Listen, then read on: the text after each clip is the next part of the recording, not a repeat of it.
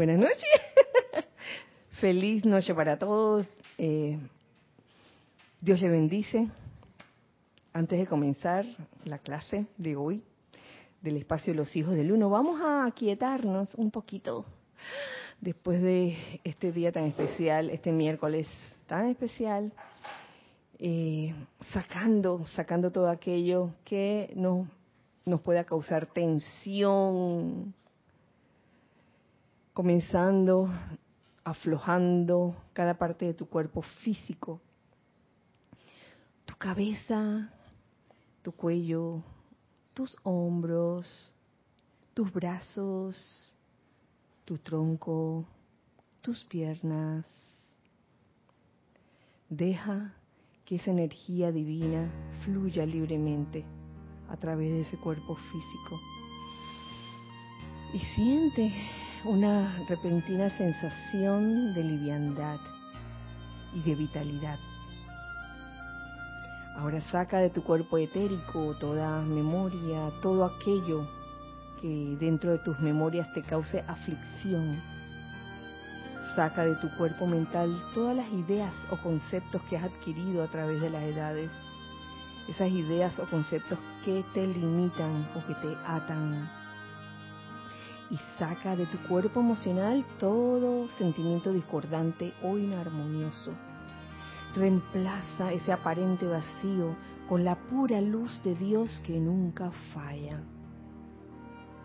En este instante vamos a visualizar alrededor nuestro ese óvalo de luz blanca resplandeciente que gira rápidamente y que nos vuelve invisibles invencibles e invisibles a, toda creación humana. Nos convierte también en magnetos y en irradiadores de energía amorosa, de energía constructiva.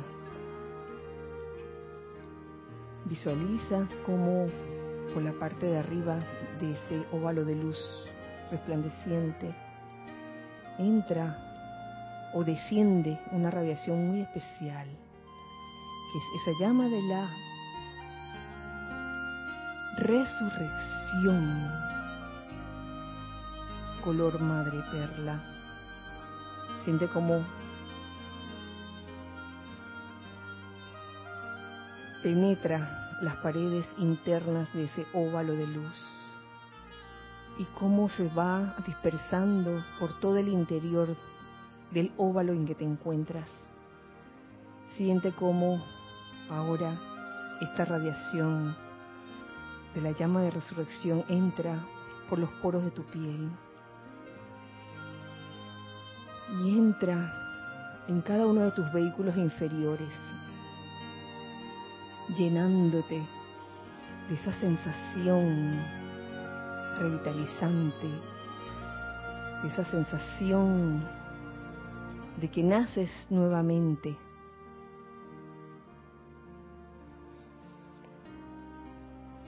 Y quedándote con esta sensación,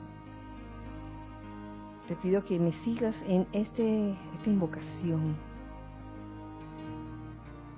En el nombre de la presencia de Dios que yo soy, amado Maestro Ascendido Jesús, te amo, te bendigo y te doy gracias por todo lo que tú significas para mí y para toda la humanidad. Cárgame, cárgame, cárgame con la conciencia y amor de Jesucristo ascendido, así como con el poder para hacer todo lo que tú has hecho. Yo soy siempre el majestuoso poder del amor puro que trasciende todo concepto humano me abre la puerta a la luz dentro de su corazón. Gracias, amado yo soy. Gracias, amado Jesucristo ascendido, porque esto ya es así.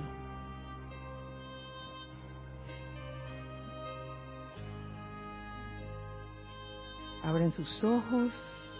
Muchas gracias por acompañarme en esta visualización e invocación. Eh, muy feliz miércoles para todos en este día 13 de abril del año 2022. Dios bendice la hermosa luz en sus corazones. Bienvenidos sean nuevamente a este espacio Los Hijos del Uno. Mi nombre es Kirachan y aquí hay unos hijos del Uno presenciales. Eh, está Lorna, está Ramiro, está Nereida, está Giselle en la cabina, el chat y la cámara. Y mandamos a ustedes, hijos del Uno, también un súper y fuerte abrazo. abrazo de resurrección. ¿Por qué? porque este domingo tendremos el servicio de transmisión de la llama de la resurrección, domingo 17 de abril. A las ocho y media de la mañana, hora de Panamá, inicia la transmisión en vivo. Están todos invitados a participar. Y ya me ah, imagino que todos habrán abierto sus correos y habrán visto que ya llegó la circular, llegó la circular anunciando este evento, esta actividad de luz, servicio de transmisión de la llama de la resurrección, cuyos jerarcas son los maestros ascendidos Jesús y María.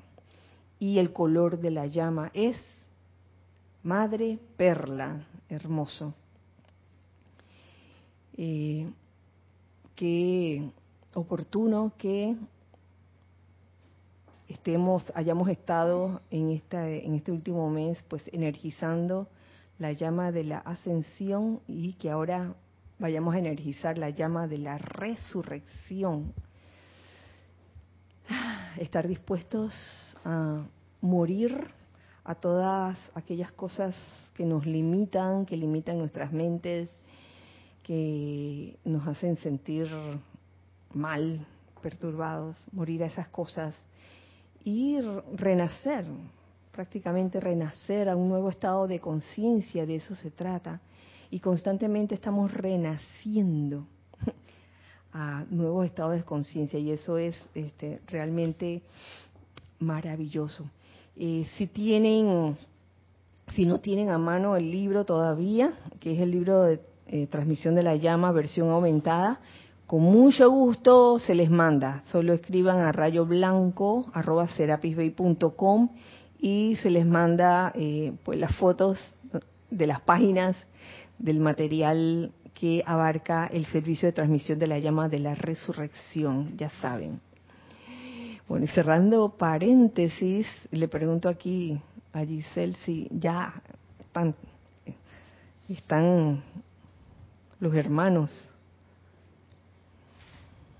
Diana Liz de Bogotá, Colombia. Yo soy bendiciendo y saludando a todos y todas los hermanos y hermanas. Ay, bendiciones para ti, Diana, que estás encabezando la lista hoy. Bendiciones para todos y un gran abrazo a los que vienen saludando. Leticia López desde Dallas, Texas. Abrazos y bendiciones a todos. Abrazos. Buenas noches, Kira. Bendiciones para todos los hermanos. Rosaura, desde Panamá. Amor divino y luz. Amor divino, luz y bendiciones desde Cancún, México, para todos. Paola Farías. Joel Manzano, bendiciones y saludos para todas desde la Ciudad de México. Saludos y bendiciones para ti y a todos allí. Abrazos desde Chiriquí, de Isa y Edith Córdoba. Feliz noche, Dios les bendice desde Córdoba, Argentina, Marta Silio. Hola. Muy buenas noches, Kira y hermanos, les bendice desde Miami, Florida, Charity, del Sol. Arraxa Sandino, saludos y bendiciones desde Managua, Nicaragua. Hola hermano. Nadia Irina Porcel, buenas noches, Dios les bendice, reportando sintonía desde el patio. Ay, Irina. Tania Goldberg, hola, bendiciones en luz desde Tampa, Florida. Hola. Maricruz Alonso, buenas noches, bendiciones desde Madrid, España. A altas horas de la noche. Casi que la madrugada. Bendiciones y luz desde Los Cabos de Raúl Nieblas. Uh, Naila Escolero, bendiciones ascensionales, hijos del uno y cada hermano miembro de esta comunidad internacional desde San José, Costa Rica. Mariam Harp, desde Buenos Aires, Argentina. Eh, dice bendiciones para todos. El nene, Nelson Muñoz. Muy buenas noches, Kira, y a todos. Dios les bendice desde Panamá. Muy buenas noches y mil bendiciones para todos. Saludos desde La Plata, Chequi, Mati y sí. Buenas noches, Kira, para ti y para toda la comunidad. Bendiciones de luz y amor. Maite Mendoza desde Caracas, Venezuela. Bendiciones. Bendiciones, Kira, Giseli, para todos, reportando perfecta imagen y sonido desde Nevada, Consuelo Barrera. Bendiciones, Kira, un gran abrazo para todos los hermanos. Serapis Bay, Santiago de Chile, Patricia Campos. Bendiciones. Luz y amor desde Tampa, Florida, Ilka Acosta. Bendiciones, Kira, y a cada uno. Saludos desde Managua, Nicaragua, Cristiana León. Bendiciones, Cristiana. Buenas noches, Dios les bendice. Víctor Asmat, Ciudad de Buenos Aires, Argentina. ¡Eh! Hola. Elizabeth Linares, bendiciones desde Estelí, Nicaragua. Mm. Eso es todo por ahora. Ay, gracias. Este Lee, wow. Gracias, gracias por los saludos, por la sintonía en este en este momento. Eh, ¿Qué me queda por, por decirles si no iniciar la clase, el tema, el tema de hoy, ya que estamos entrando ya en el calor de la llama de la resurrección? encontré un capítulo dentro del diario del Puente de la Libertad Jesús, que está, está buenísimo y tiene como una especie de amarre con la clase anterior, porque la clase anterior mm, era... mm, era sacada del bole- boletines 1, Ascensión por Mérito y Pureza, donde se mencionaba eh, el fiat del propio ser divino, que era lo que a uno lo, en verdad, lo impulsaba a ascender y no era necesariamente el mérito. Y que ese fiat del propio ser divino no es más que la razón de ser de cada uno, tu razón de ser, que en algún momento mm, uno aprende a escucharlo, tal vez de buenas a primera no, no lo logra porque vienen muchas voces allí diciéndote de todo, las voces internas de la personalidad que te dice, pick me, pick me, yo soy, soy, yo soy el, la razón de tu ser. Y a veces uno hasta se confunde. Pero es, es parte de la aventura, es parte del proceso y la gracia es poder reconocer cuál de esas voces es la voz de tu propio ser divino que te dice, oye, esta es tu razón de ser. Y a lo que voy es que encuentro este, este capítulo que me resultó interesante. Espérense, ¿dónde está?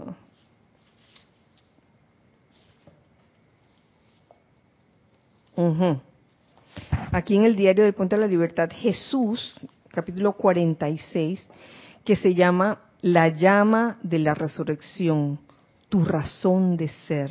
Oh. Y es como una forma de ver el mismo diamante, quizás en una faceta un tanto diferente, acerca de, la razón de ser. Pero les cuento que cuando lo leí, hubo algo que me llamó la atención y no se lo voy a decir ahora, se lo voy a decir dentro de, de unos minutos. Dice que para tenerlos en suspenso.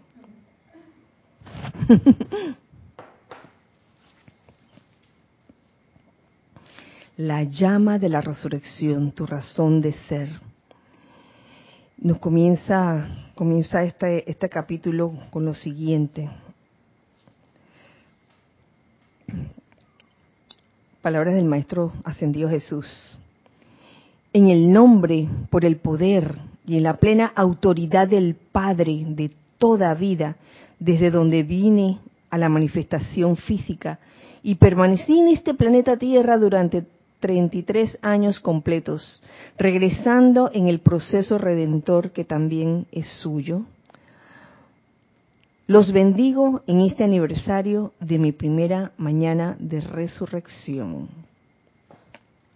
Que el amor y la luz, la comprensión y el poder y la victoria de mi corazón cargue en, a través y alrededor, y alrededor de ustedes de todo lo que les resulte querido y de toda vida por doquier, hasta que la humanidad pueda comprender, aceptar y hacer como yo hice, tal cual digo con todo el poder de mi ser desde dentro de la llama, dentro de sus propios corazones. Dos puntos. Vienen unas letras así de este tamaño grandototas. Que, oye, yo creo que eso resume lo que, lo que es la llama de la resurrección. Dice, salgan ahora de los muertos. Salgan ahora de los muertos. Sean ejemplos vivientes y respirantes del Cristo manifiesto. En otras palabras, ah, despierten, despierten. Es lo que nos sugiere pues el amado Jesucristo ascendido y, lo que la llama de la resurrección hace. Uno quisiera revivir de que la finanza, la salud, que si el amor, oye, pero ¿qué va, qué vas a revivir si, tenemos al Cristo así tapado? El Cristo está despierto, siempre está despierto es uno el que muchas veces se duerme y cual sepulcro blanqueado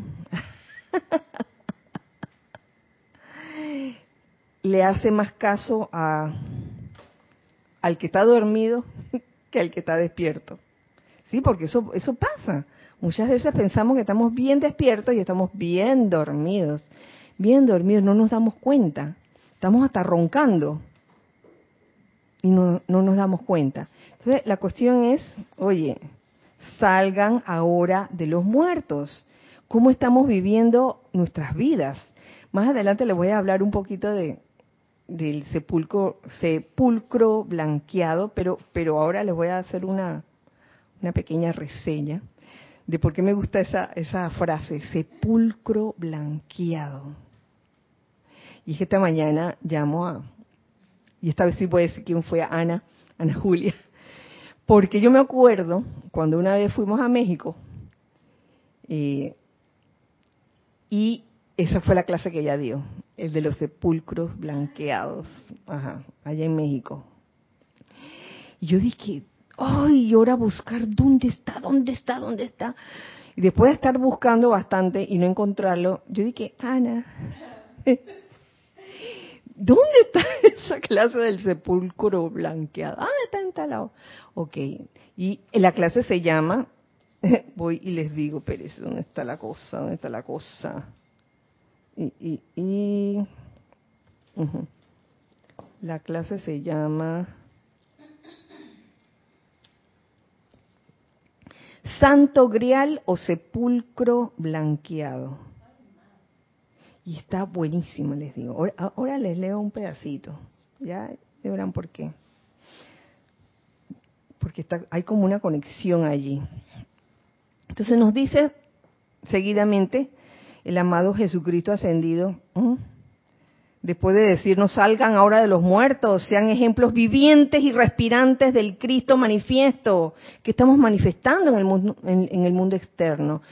¿Realmente estamos manifestando el, ser crístico o estamos manifestando lo contrario? Sepulcro blanqueado. si, si cada vez que nos dicen que, ay, qué, qué tedioso, mira, entonces ves el panorama, ves la vida como si fuera una cosa horrible, horrenda. Oye, ¿la estás viendo a la luz del ser crístico en ti o lo estás viendo a la luz del sepulcro blanqueado?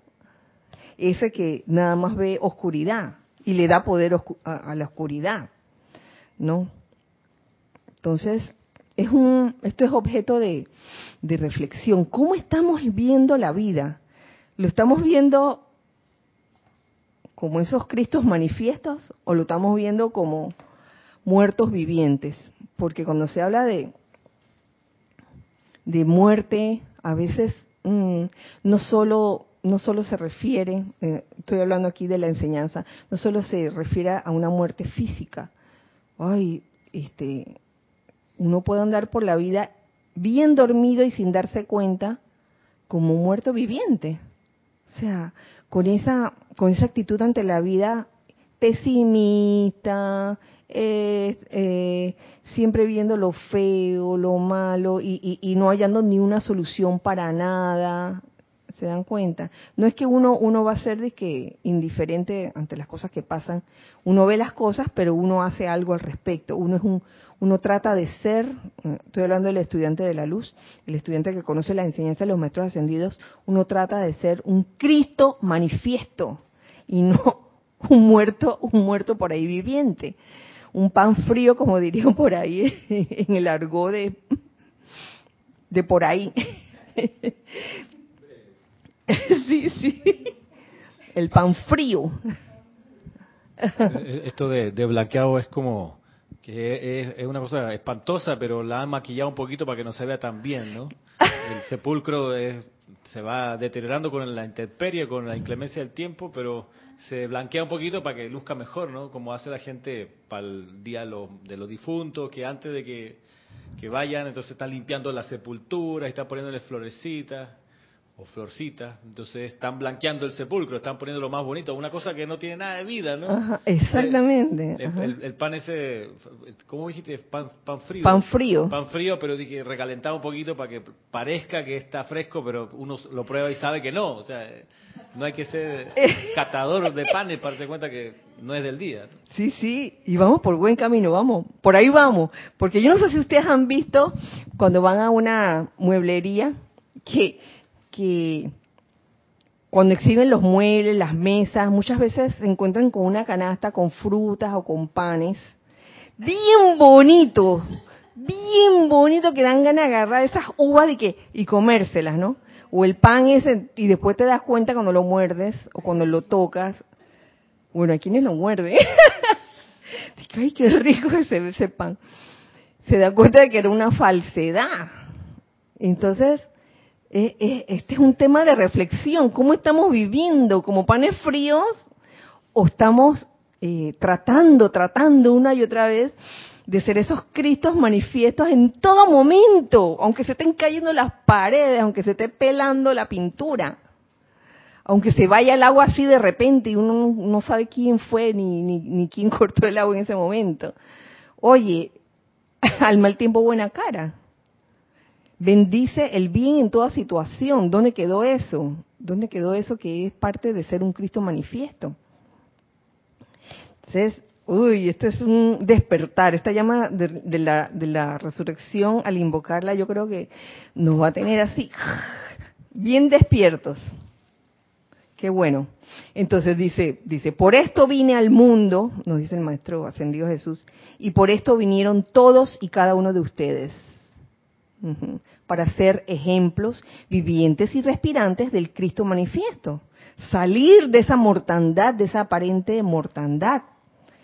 ¿no? Gracias por al menos reconocer mi resurrección y mi presencia. Por favor, siéntense en mi mesa. ¡Tarán! En mi mesa. Entonces allí fue cuando seguidamente viene un subtítulo que dice La mesa de la ley cósmica.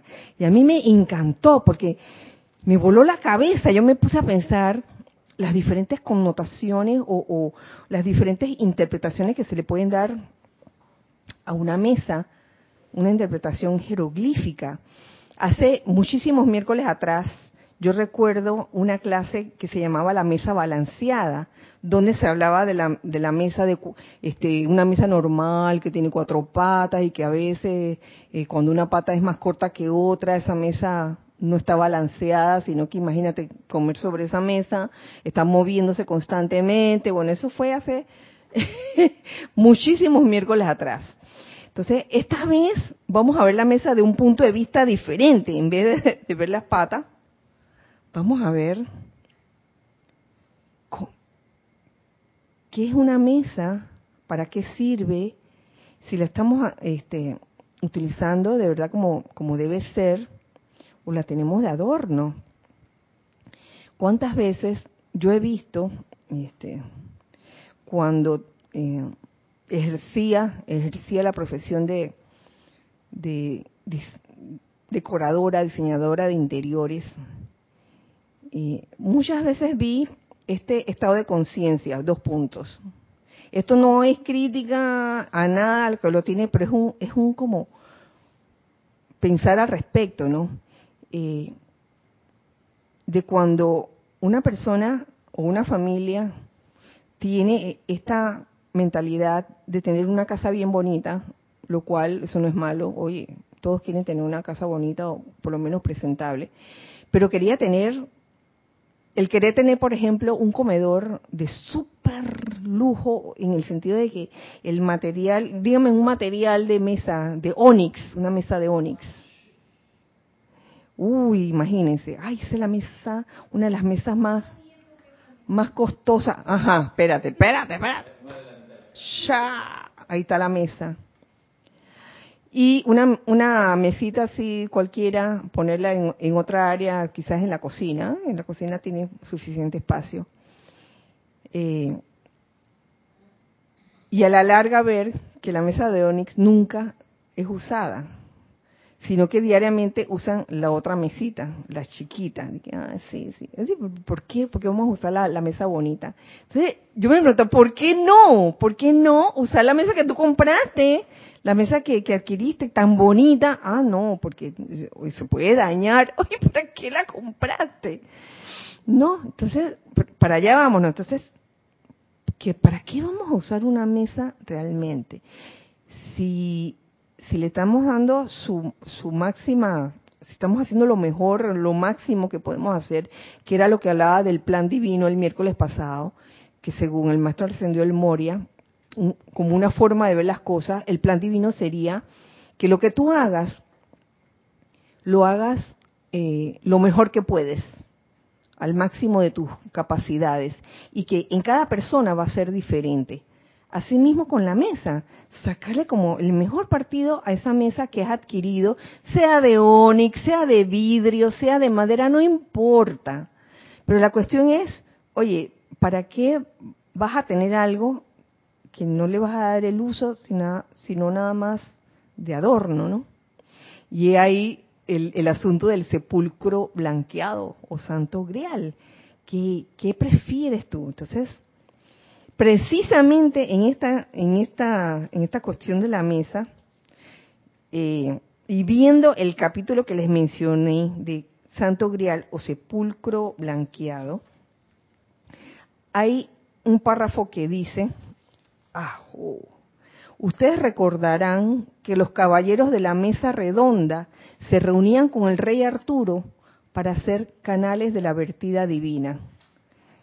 En ese momento la mesa tenía un uso, la mesa puede tener diversos usos. En ese, en ese momento de la reunión de los caballeros de la mesa redonda, eh, reunidos con el rey Arturo, era para, para ellos ser canales de esa vertida divina. Así de sencillo. Ajá. ¿Sí? No sé si, o sea, siempre pensé, bueno, habrá que ver las descripciones de qué es lo que hacían en la mesa los caballeros con el rey Arturo, porque si eran canales para la vertida divina, no sé si estaban comiendo, no sé si comían en la mesa. Yo creo que sí. Yo creo que sí, porque la comida es parte de, de, la actividad de vida. Yo creo que comían, pero al mismo tiempo, este, lo que se hablaba allí era eh, bueno, súper importante y, digamos que a nivel interno, no, no externo, había como una vertida muy especial allí. Ellos buscaron el santo grial, que es siempre simbólico de una conciencia pura, nos dice, a través del cual fluye la sustancia de los dioses al mundo de los hombres, de la misma manera que la luz del sol fluye a través de cristales transparentes, ilumina la mente, corazón y alma de quien todavía se encuentre en los confines de las apariencias humanas. Entonces, en definitiva, ya, ya estamos viendo un uso de la mesa, ¿no? La mesa redonda. Cada individuo llena su copa o conciencia con luz o con sombra, de acuerdo a su libre albedrío.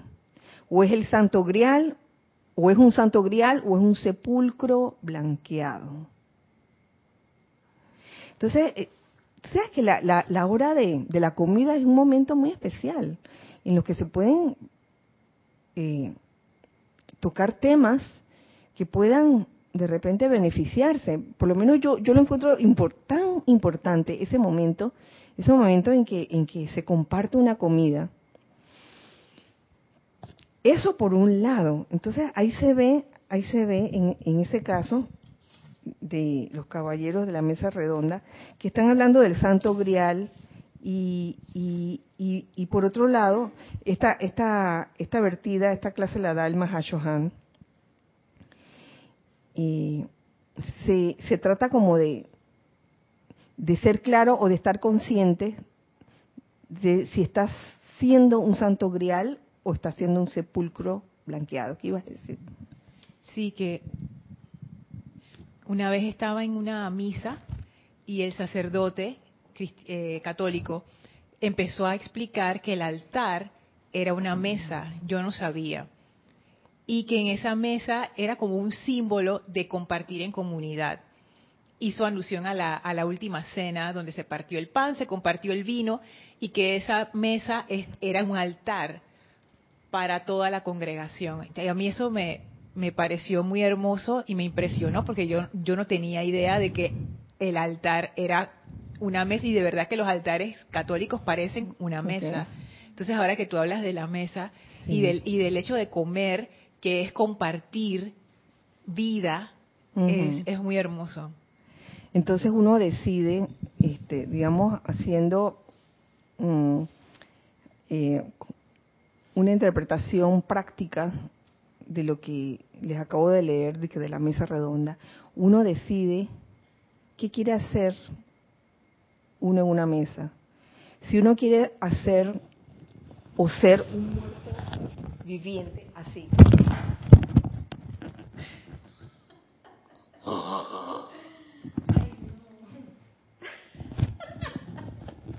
Perdón, Ay, sí, se está acabando, se está acabando. Perdonen unos segundos, voy a cambiar la batería.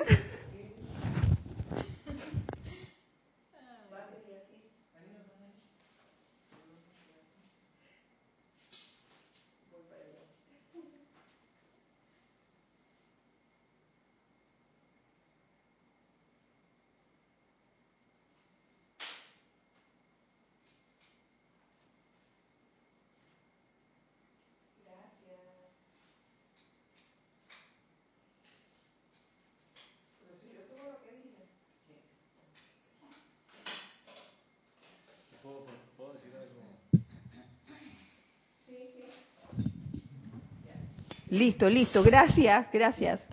Dentro de, de la, de, la historia, justamente he estado leyendo estos días, eh, uno de los temas que hizo en su momento un quiebre espiritual respecto de la mesa, se, se cuenta que y todavía existe que la población más judía, más apegada a las reglas de la alimentación, solo permiten que en la mesa cuando están comiendo se sienten personas judías. ¿sí? pero en las familias más, más, eh, más apegadas a la tradición eh, antigua.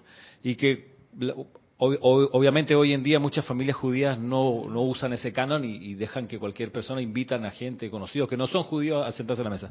A lo que voy es que cuando Jesús hace la última cena, recuerdo que una de las, de las cosas impactantes que él propuso que se sentaran con él el que quisiera estar ahí alimentándose en una época, en un contexto en donde la gente pasaba realmente mucha hambre física, la gente comía muy poco y la gente pudiente podía servir una mesa provista de muchos alimentos. Y eso una de las cuestiones que, por lo menos las primeras, primeras comunidades cristianas tenían, ¿no? De que tú eras esclavo, tú eras mujer, no eras judío, no importa. Los gentiles que le decían, vente y siéntate, vamos a comer. Y esas eran las cosas que como que magnetizaban mucho a, los primeros, que le llamaban los primeros conversos, ¿no? Que decían, ay, pero esta gente comparte sus bienes y, así, así está chévere, ¿no? Eh, pero sí la mesa como, como lugar de unión y también como lugar de ascensión, porque en el sentido de que socialmente tú puedes estar por ahí abajo, eh, pero en la mesa con nosotros eres uno más y subes de, nivel, por decirlo así. Y eso era, era muy confortador, físicamente también, además de espiritualmente. Que sí, sí, sí, gracias. Gracias, Ramiro. Mira que este, la mesa uno le puede dar el uso que, uno quiere, pero una mesa es como un lugar de, de actividad. O sea, yo no lo veo como un lugar muerto, muerto viviendo ahí que nada. Ahí pasa algo, siempre pasa algo. Y, cada vez que se va a decir algo importante también, entre person, dos personas, una reunión, siempre se dice, dice que bueno, te invito a cenar. Me invitas a cenar a, a, a, tu novio para decirle que bueno, este ya, ya, vamos a acabar esta relación porque...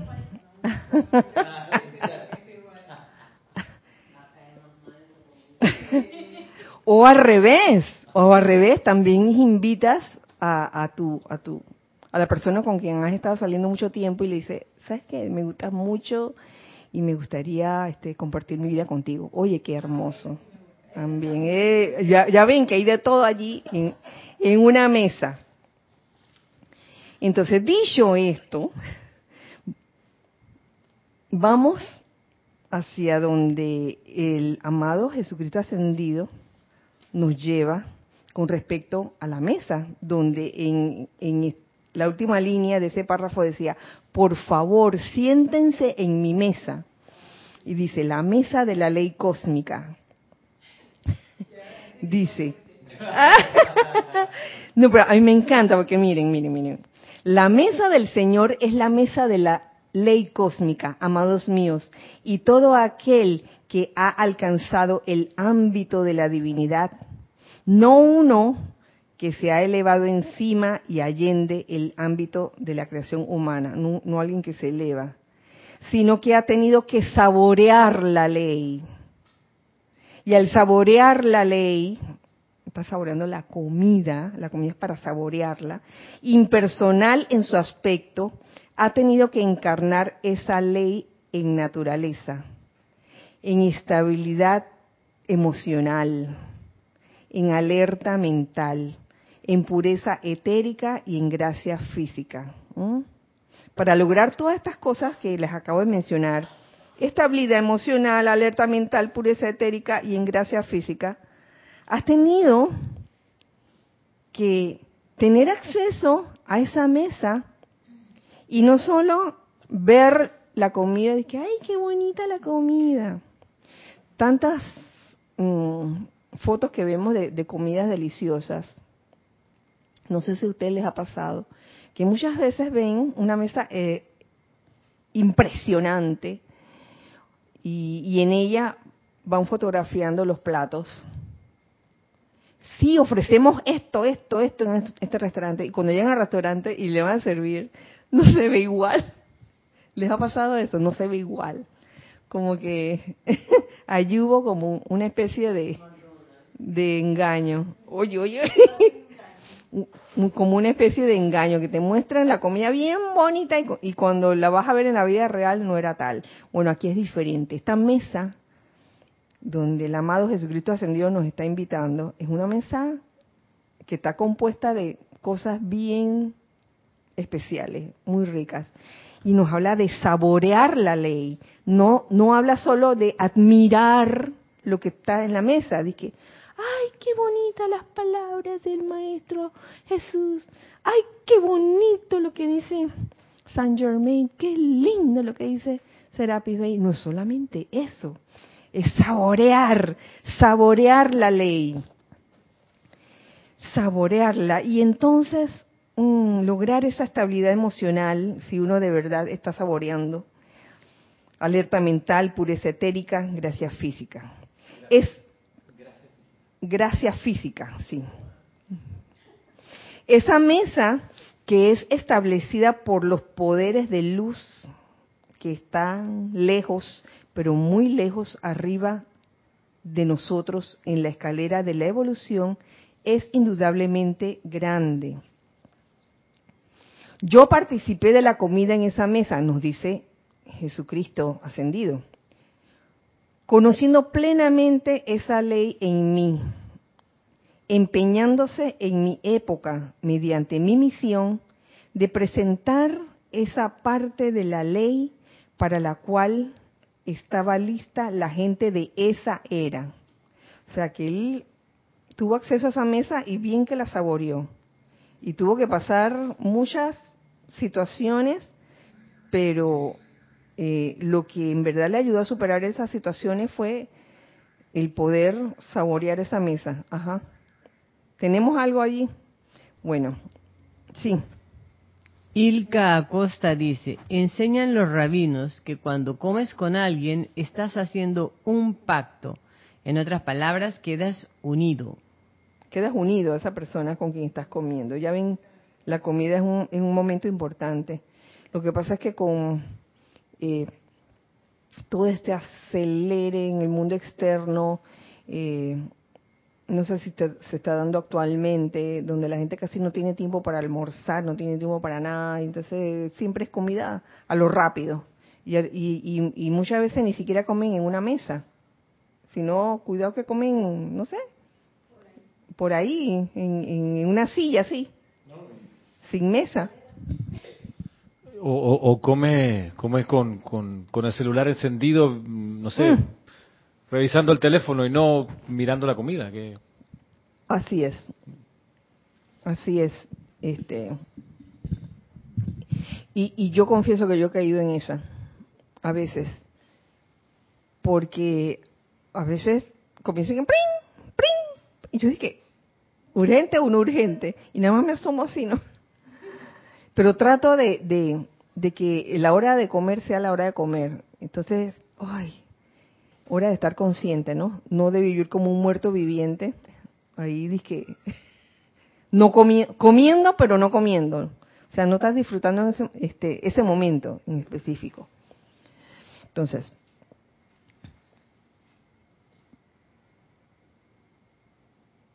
Yo participé, vuelvo y, para no perder el hilo, yo participé de la comida en esa mesa, conociendo plenamente esa ley en mí, empeñándose en mi época, mediante mi misión, de presentar esa parte de la ley para la cual estaba lista la gente de esa era, tal cual lo hacen el amado Maestro Saint Germain y otros miembros de la jerarquía divina espiritual quienes al participar del mismo regalo en la mesa cósmica, presentan otra parte de la ley cósmica, cuya esencia es ese bello amor impersonal, del cual todo ser divino ha hablado, y el cual a través de ustedes se expresará para bendición de sus prójimos y de la vida aprisionada, en la actividad elevadora de todo lo que existe.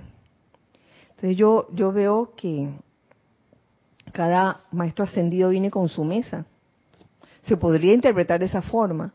O que hay una mesa, gran mesa cósmica donde está, están los, los platillos, los platos eh, principales de cada maestro ascendido. y que está en uno el realmente decidir qué va a hacer con esa mesa. Sírvanse. Si nos vamos a servir realmente o nada más lo vamos a admirar y que, ay, qué bonita la comida se ve aquí, qué bonita esta entrada, qué bonita este plato fuerte, y sin hacer nada al respecto. Entonces uno decide. Y cuando uno saborea esa comida, mmm, como parte de, de tu proceso de vivir, diría yo, esa comida te puede ser muy útil. Porque así como en la comida física, en la comida física, este, una comida física, digamos que saludable, que está llena de, de nutrientes y de vitaminas, te va a servir para un propósito. Igual esta mesa que está compuesta por los, los platos eh, servidos por los maestros ascendidos, se puede decir. Tú te sirves, lo saboreas y te va a ser, eso te va a servir para cuando eh, en el camino se te presenten esas situaciones, conozcas la ley porque la has saboreado y puedas hacer lo que lo que te toque hacer en el momento que te toque hacerlo, ¿no? Porque saboreaste la comida te llenaste de esos nutrientes en ese momento. Nutrientes espirituales, digamos.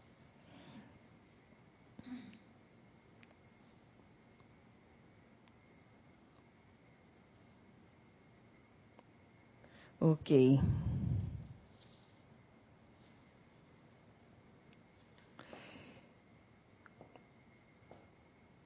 La actividad elevadora de vida, que es el poder de la llama de la resurrección es tu razón de ser. En cuanto a revitalizar y acelerar la acción vibratoria de tus vehículos internos, de tu conciencia, de manera que te conviertas en la presencia elevadora doquiera que vayas en este planeta Tierra, doquiera que se oriente el rayo de tu atención de manera que se eleve en conciencia todo aquello sobre lo que pones tu atención. Y esa conciencia elevada es sostenida mediante el poder de la dirección de los rayos de luz desde tu santa llama crística o tu propia presencia yo soy. Entonces, para que esa eh, revitalización y aceleración de tus vehículos internos pueda suceder, de tu conciencia también, requieres de la comida de esa mesa. Esa mesa que tan amorosamente te ofrecen los maestros ascendidos. Y en este caso, el amado Maestro Ascendido Jesús. ¿Tenemos algo? Mili Collado dice, sí, se come sentado frente al televisor pendiente al programa que estén presentando que te interesa más generalmente que las personas que están allí contigo. Ay, sí. Y ustedes saben que a mí me enviaron un, un, uno de esos videitos tipo, yo creo que era tipo TikTok, donde habían varias, habían varios, varias imágenes y entre esas una imagen de unas personas sentadas en una mesa redonda y todos tenían un celular, todos estaban así. Imagínate toda la mesa así. Nadie estaba mirándose ni ni estaban nada más mirando el celular. Chas. Entonces es buen tema de, de reflexión si queremos vivir el aquí y el ahora o siempre estar como como en, en, el modo dormido. y, no darse cuenta en un momento dado de que, ay, ¿qué hablaron? Ay, ¿qué me, qué me, dijiste? ¿Qué, qué, ¿Qué fue? ¿Qué fue? Ni te diste cuenta de lo que se habló en la mesa por estar pendiente del celular. Oh, sí.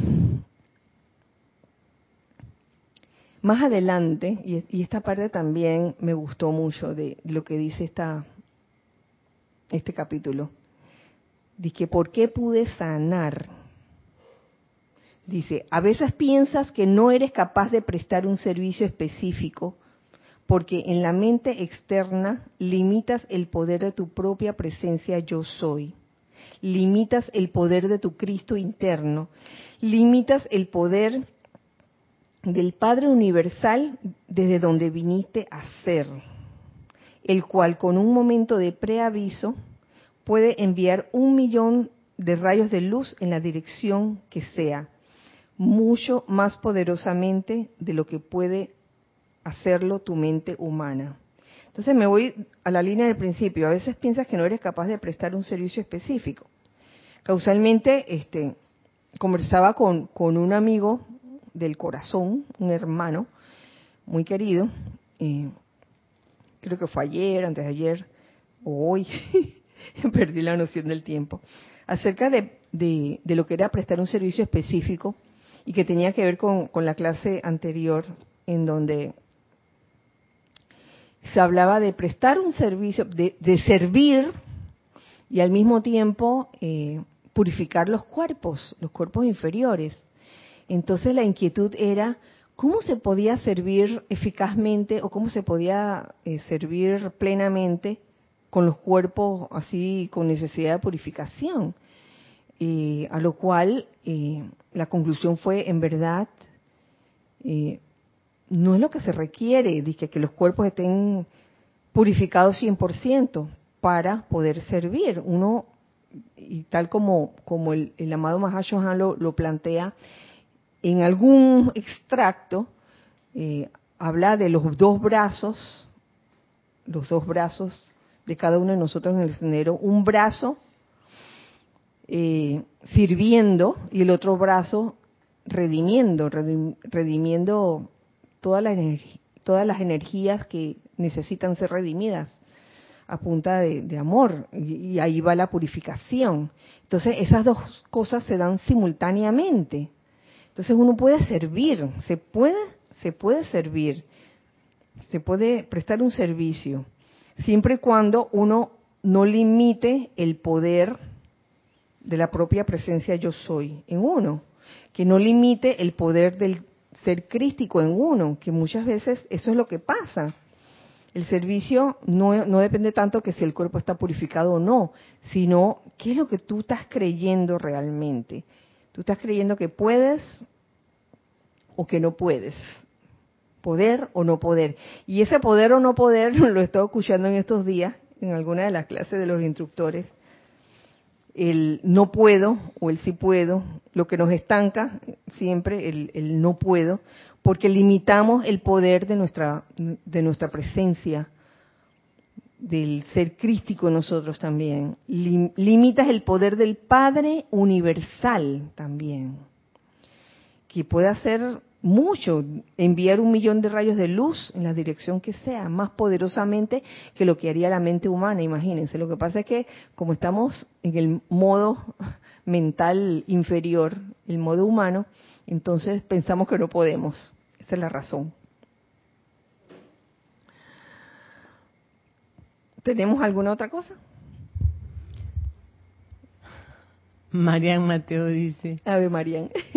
Yo como frente a la PC. a la PC. A la PC. A la computadora. A la computadora, pues. Y dice, ¿se puede volver a esa vida familiar? Claro que sí. Y, y fíjate, familiar, con varias personas, y si, y si no hay nadie, si estás sola, igualmente. Eh, a esa actividad tan linda que es ingerir un alimento, un alimento que nutre tu cuerpo, eh, ese momento tan especial, yo creo que es un momento especial. Yo no sé si es porque yo nací eh, en el seno de una familia de cultura china, pero los chinos le, damos importancia, mucha importancia a la comida, de verdad que sí. La comida a mí me conforta, me conforta. ¿Cómo fue? Ah, sí, a mí me conforta.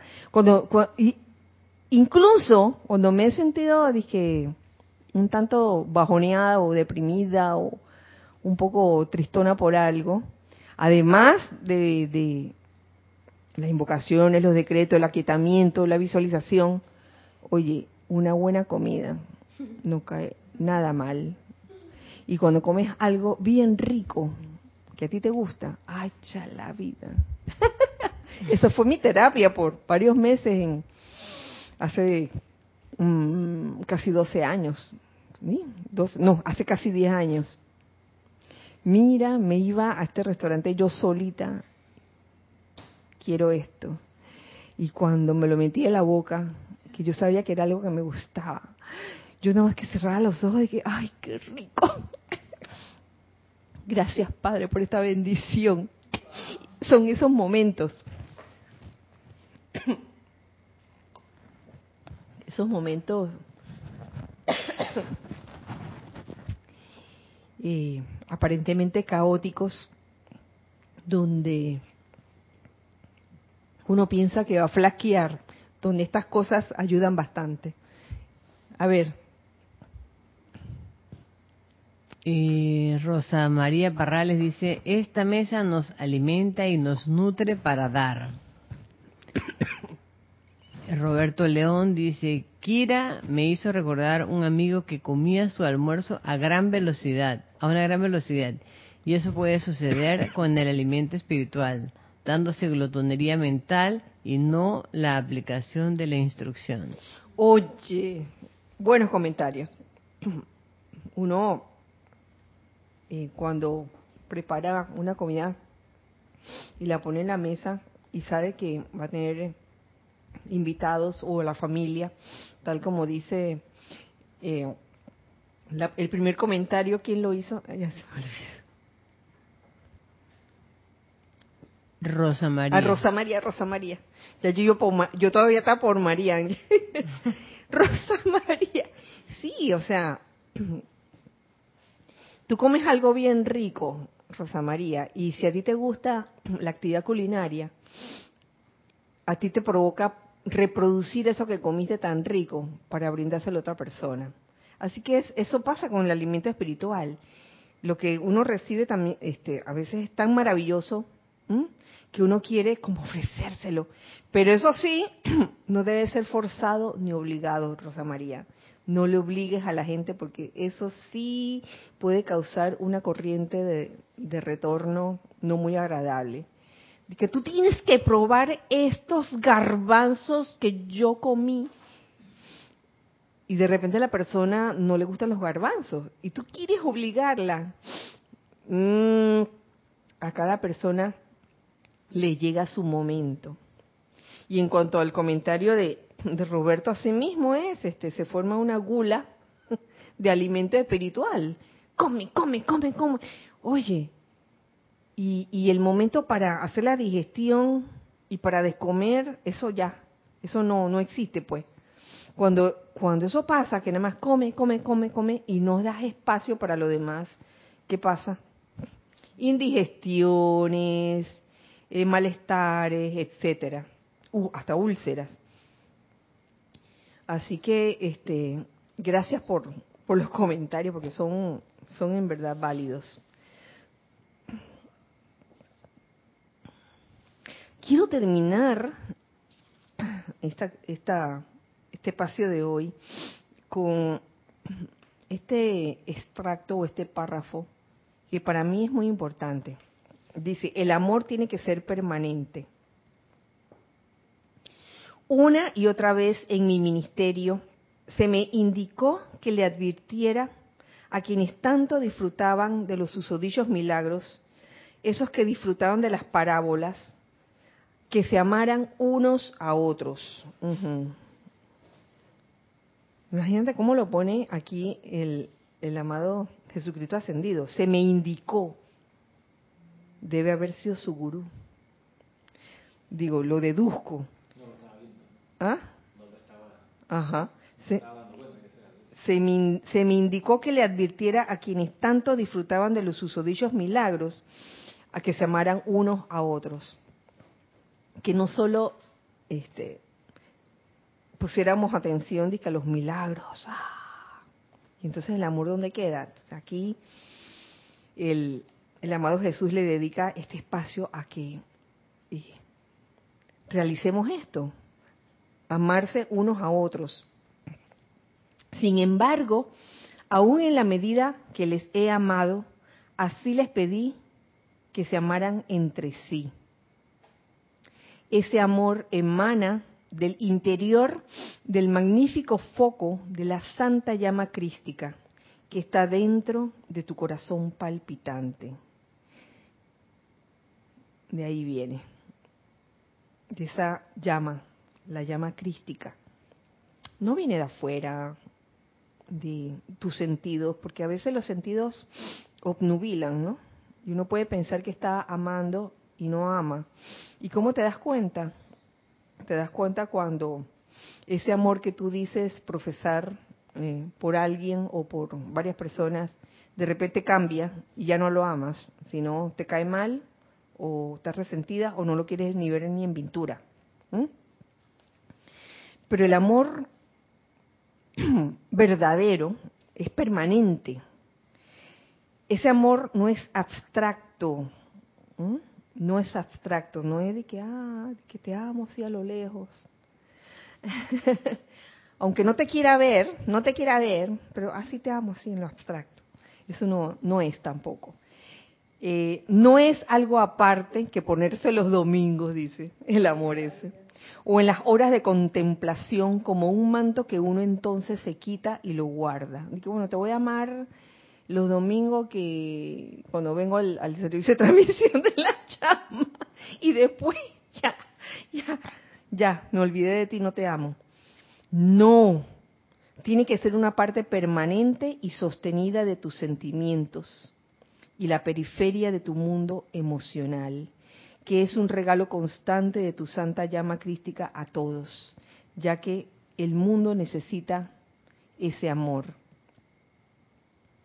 Y no es lástima, no es lástima, es una convicción positiva de que el Padre de Luz es más poderoso que las creaciones tuyas o las de la humanidad.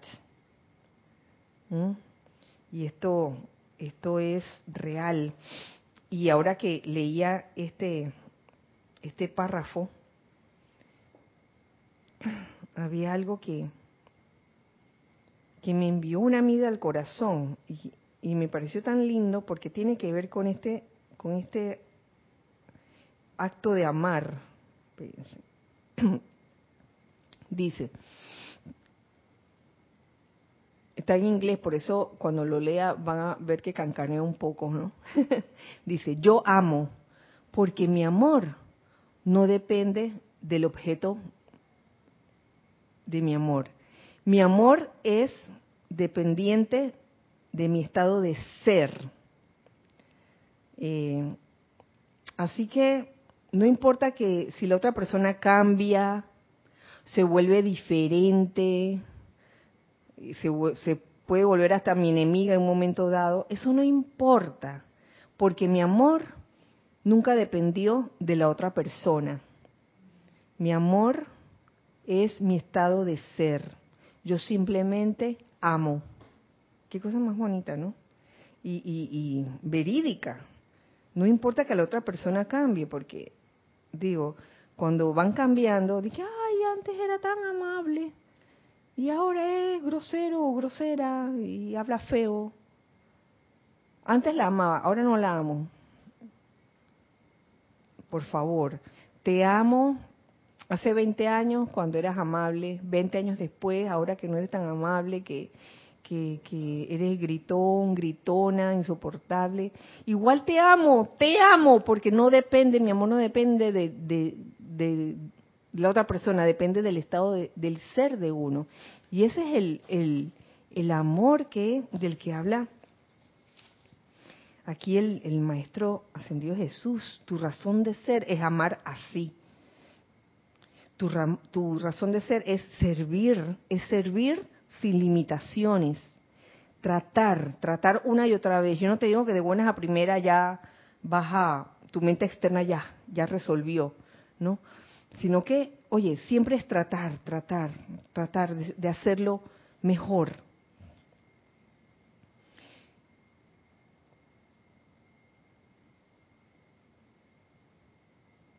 De manera que esta es la clase, esta es la clase, aquí termina la clase de hoy, con este tema tan lindo como es el amor permanente.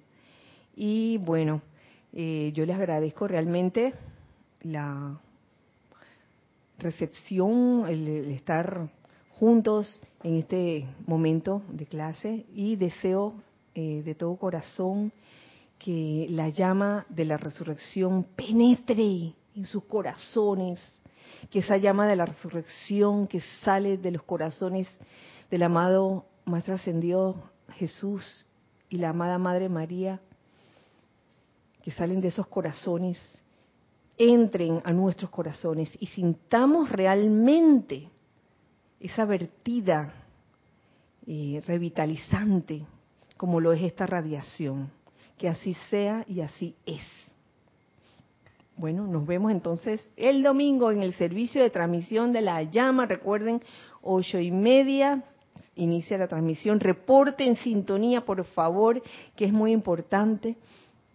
Eh, y bueno, si, ya saben, si necesitan el material, solo pídanlo a rayoblanco.com. Recuerden siempre que somos uno para todos y todos para uno. Bendiciones. Gracias.